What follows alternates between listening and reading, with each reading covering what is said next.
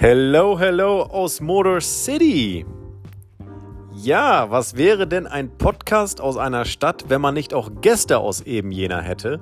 Und von daher freue ich mich heute ganz besonders Ruscha begrüßen zu dürfen. Ruscha kommt ursprünglich aus der Türkei, ist dort auf ein deutschsprachiges Internat gegangen, dann zum Studium in die Schweiz und von dort aus weiter nach Michigan und ist hier jetzt auch vorerst beruflich sowie privat heimisch geworden. Was sie besonders schätzt und was weniger, das erfahrt ihr nun in dieser Folge. Ton ab und viel Spaß beim Zuhören.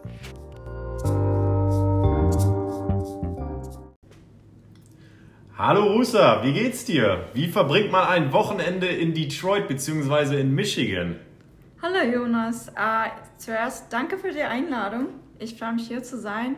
Mir geht es ganz gut. Uh, wie verbringt man ein Wochenende in Detroit? Ähm, also mit Covid halt alles ist ein bisschen anders als zuvor. Äh, ich würde sagen, normalerweise würden wir ausgehen.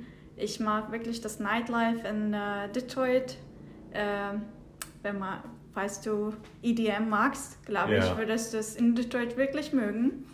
Äh, aber im Sommer besonders mag ich Michigan sehr weil die Natur so schön ist. Du kannst viele Outdoor-Aktivitäten machen, so wie, keine Ahnung, Golfen, Wandern. Äh, in dem Sinne erinnert es mich an die Schweiz hier. Äh, ich würde, oder würde ich, glaube ich, meistens äh, meine Wochen up north verbringen. Ja, äh, ja. Da kann man auf jeden Fall äh, ja, eine sehr schöne Natur erleben. Da kann man sich eine Cabin mieten vielleicht auch sonst äh, ja, eine ganze Cottage äh, mit Freunden an einem See und äh ja, wirklich sehr schön, sehr schön ist es uh, North. Ruscha, du kommst ursprünglich aus der Türkei, bist in der Schweiz auf ein Internat gegangen und hast dann an der University of Michigan studiert, bist jetzt in Detroit ansässig geworden. Nimm uns doch einmal mit auf deine Reise aus der Türkei bis in die USA. Ja, voll, ganz gerne. Äh, ich komme ursprünglich aus der Türkei, aus dem Süden. Äh, meine Eltern wohnen immer noch dort. Äh, es ist eine kleine Stadt, heißt Ufa. Äh, als ich 14 war, bin ich aufs Internat nach Istanbul gegangen. Es war ein deutsches Gymnasium. Da habe ich das deutsche Abitur gemacht. Und mit dem Diploma habe ich mich in der Schweiz beworben. Äh, dann habe ich äh, an der Universität Zürich Wirtschaft studiert.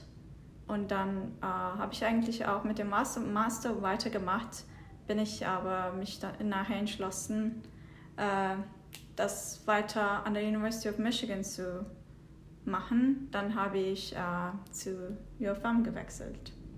Ja, ähm, die University of Michigan ist ja sehr, sehr renommiert. Warum hast du dich damals für die UFM entschieden und was genau hast du dort studiert?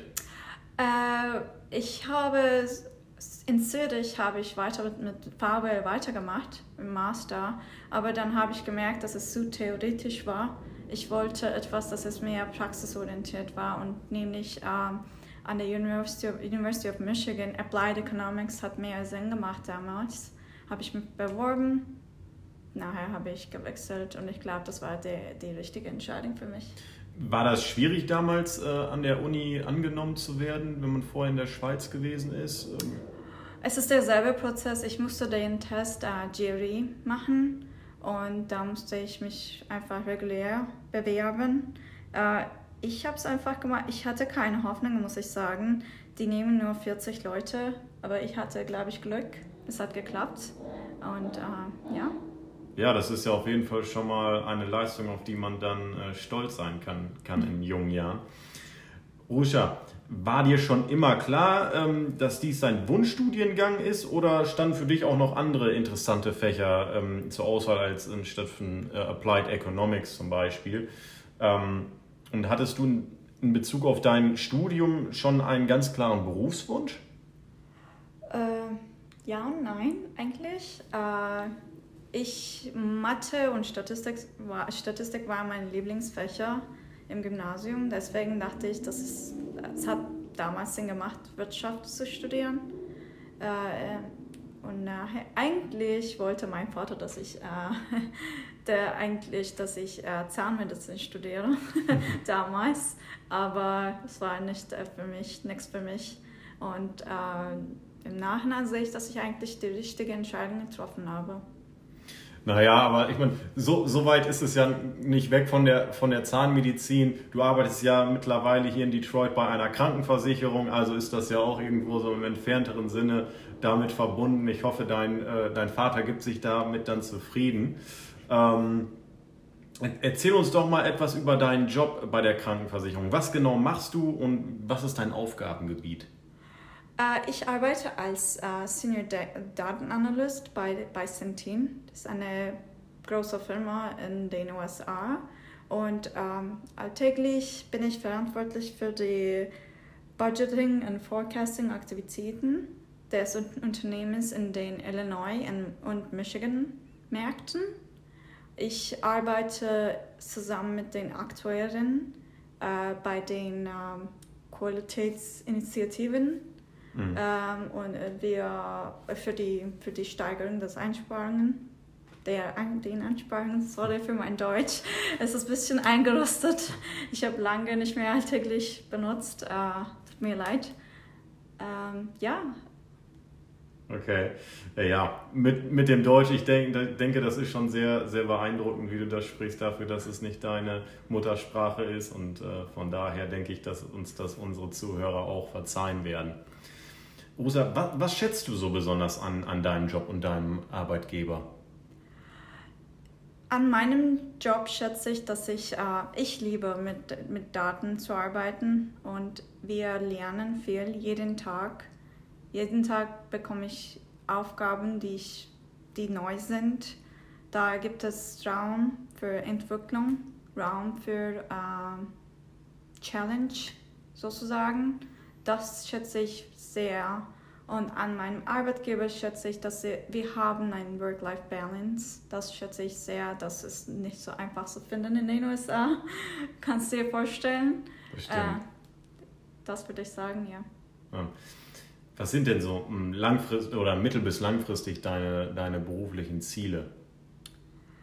Äh, wahrscheinlich weiter, weiter nach oben. Ich will, wünsche eines Tages ein Director zu werden. Mhm. Äh, in derselben Abteilung. Äh, Datenanalyse liebe ich und ich will das einfach weitermachen.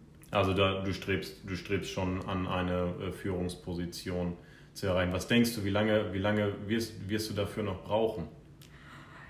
Zum Manager zu werden, hoffe ich, dass ich in den nächsten paar Jahren zum Manager werde. Und von dort weiß ich nicht. Das, äh, man weiß nie, ich glaube.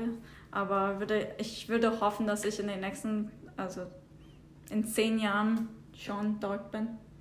Gibt es, äh, gibt es bei dir im Unternehmen eine besondere ähm, Führungskräftelaufbahn ähm, oder nach welchen Kriterien werden die Führungskräfte dort ausgewählt? Natürlich hängt es davon ab, ähm, ob du ein Masterstudium hast, ob du, äh, wie lange du gearbeitet hast in derselben Position. Und je nachdem würde ich sagen, in unserer Firma dauert es sechs bis sieben Jahre, insgesamt ein Manager zu werden, vom Anfang, vom, von äh, Beginner Phase zum äh, Manager.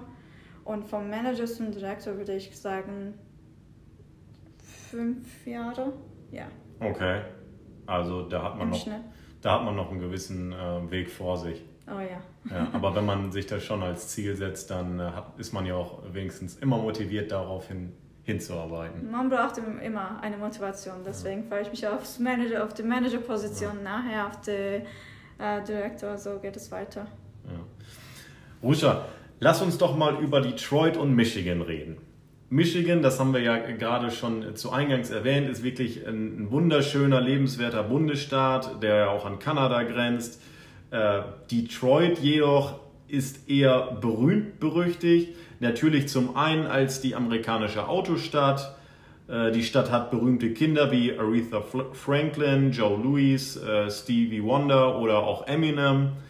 Zum anderen ist die Stadt aber auch für ihre hohe Kriminalitäts- und Mordrate bekannt. Wie empfindest du das Leben hier und würdest du unseren Zuhörern das Leben hier empfehlen? Ja, auf jeden Fall. Ich bin unglaublich dankbar für die Jahre, die ich verbringen durfte. Ähm, ich hätte mir nie vorgestellt, eigentlich vor vier Jahren, wenn du mich gefragt hättest, in Detroit zu wohnen.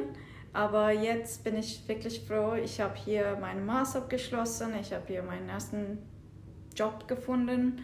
Ähm, also in dem Sinne wird Michigan einen speziellen Ort in meinem Herzen haben. Und äh, jeder denkt, glaube ich, bevor ich eigentlich hier umgezogen bin, wo meine Freunde waren wirklich äh, nervös, weil sie dachten, Detroit ist die Stadt, wo es Gangster gibt, wo es wirklich, äh, wirklich, wirklich äh, schlimm ist. Aber es ist überhaupt nicht so. Es ist äh, young and coming. Ist wirklich, äh, ich mag es hier. Ich glaube, jeder, der hier besucht, denkt dasselbe. Äh, ich weiß nicht, was du denkst.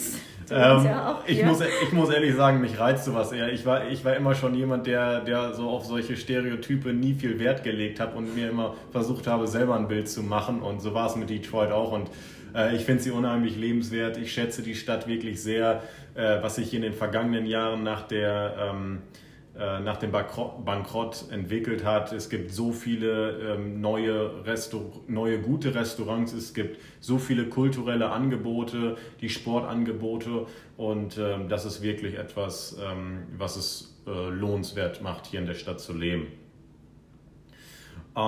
Wie ist es bei dir, Ruscha? Ähm, würdest du sagen, du bist hier schon richtig heimisch geworden und könntest du dir vorstellen, hier, hier auf Dauer zu leben oder strebst du gegebenenfalls mittelfristig auch einen Umzug in eine andere Stadt, ein anderes Land oder gar auf einen anderen Kontinent an? Ich mag es hier sehr. Ich könnte mir vorstellen, hier länger zu bleiben, aber ich habe mich entschlossen, zurück nach Istanbul zu ziehen, weil in diesen schwierigen Situationen mit Covid will ich äh, meiner Familie näher sein. Mhm. Aber ansonsten, ansonsten hätte ich mir eigentlich vorgestellt, hier vielleicht, also ich weiß nicht, ob ich mein ganzes Leben hier verbringen würde, aber das bin ich. Ich will neu, neue, neues, was Neues erleben, Abenteuer. Das gibt es auf jeden Fall hier in Michigan, in Detroit. Äh, und ich würde auf jeden Fall das, äh, ich glaube, dass allgemein das Leben in den USA würde ich allgemein jedem vorstellen. Es um zu erleben, mal zu erleben, aber ich weiß nicht, ob ich mein ganzes Leben in den USA verbringen würde. Ja, es geht mir ähnlich. Ich bin auch immer hin und her gerissen, ob ich hier noch längerfristig bleiben möchte ähm, oder gegebenenfalls nach Deutschland zurückkehre oder wer weiß, wohin das Leben immer hinführt. Ähm, aber Istanbul ist natürlich auch eine sehr schöne Stadt. Äh, von daher ähm, ja, ist es da, glaube ich, ja, mit, kommt man da vielleicht mit einem, mit einem weinenden Auge zurück äh, in die Heimat, aber ansonsten hat man ja auch direkt etwas, worauf man sich freuen kann. Ich finde es bittersweet, ehrlich gesagt. Ich habe hier sehr schöne Freundschaften aufgebaut. Ich mag es hier deswegen, aber ich vermisse auch meine Familie. Das ist Zeit für mich. Ja, ich glaube, das, das geht vielen so, die, die so in der Ferne wohnen. Hast du vielleicht äh, zum Abschluss noch eine Anekdote oder einen Ratschlag für unsere Zuhörer aus deiner bisherigen internationalen Erfahrung? Vielleicht hast du äh, ja auch einen, einen, lustigen Moment gehabt, vielleicht aufgrund von kulturellen Unterschieden. Ich würde sagen, mach es. Nicht, denk nicht viel, viel drüber nach und egal wie es aus, rauskommt, wirst du eine gute Erfahrung haben. Wie gesagt, vor vier Jahren, wenn du mich gefragt hättest, würde ich nie, nie, nie, nie gedacht, hätte ich nie, nie, nie gedacht, dass ich äh, in Detroit leben würde. Jetzt gefällt es mir sehr und man weiß nie, wenn es eine Opportunität gibt, sich ergibt, dann go for it. Ja, das ist, ähm, das äh, ist bei mir ähnlich. Damals, als ich erst längerfristig ins Ausland gegangen äh, bin, äh, da hatte ich die Wahl zwischen Indien und Mexiko und zwei Wochen bevor ich nach Mexiko gegangen bin, wusste ich noch gar nicht, dass ich überhaupt nach Mexiko gehen werde. Und hätte man mich damals gesagt, ja, es geht nach Detroit, dann hätte ich auch wahrscheinlich gesagt, ähm, ja, Nein. das hatte ich ja überhaupt nicht auf dem Schirm. Äh, aber es ist interessant, dass du das sagst mit, ähm, mit dem, äh, ja, mach es einfach nicht so viel drüber nachdenken, denn das ist wirklich etwas, was äh, mir schon viele Gäste ähm, dann auch äh, zum Abschluss der, der jeweiligen Episode ähm, auch, auch gesagt haben. Einfach das machen, gerade wenn man jung ist. Äh, man kann nur an Erfahrung gewinnen und äh, man hat ja auch nur dieses eine Leben. von daher sollte man ähm, das, das Beste draus machen und, und jede Erfahrung sammeln, die man, die man irgendwo kann. Ich stimme ganz zu. Ja. Genau. Ruscha, ich äh, bedanke mich recht herzlich bei dir, dass du hier in dieser Episode dabei warst. Ähm, das ist vielleicht, wie ihr es auch am Ton gehört habt, Ruscha war meine, äh, mein erster Gast, äh, mit der ich die Episode live aufgenommen habe, also auch vor Ort. Und sonst sind mir die die Gäste, weil sie in der Ferne sind, äh, ja meistens nur übers Telefon zugeschaltet. Äh, von daher war das eine ganz besondere Episode. Ich danke dir, dass du dabei warst und ja, freue mich dann, wenn wir uns äh, dann irgendwann mal in Istanbul wiedersehen. Vielen Dank.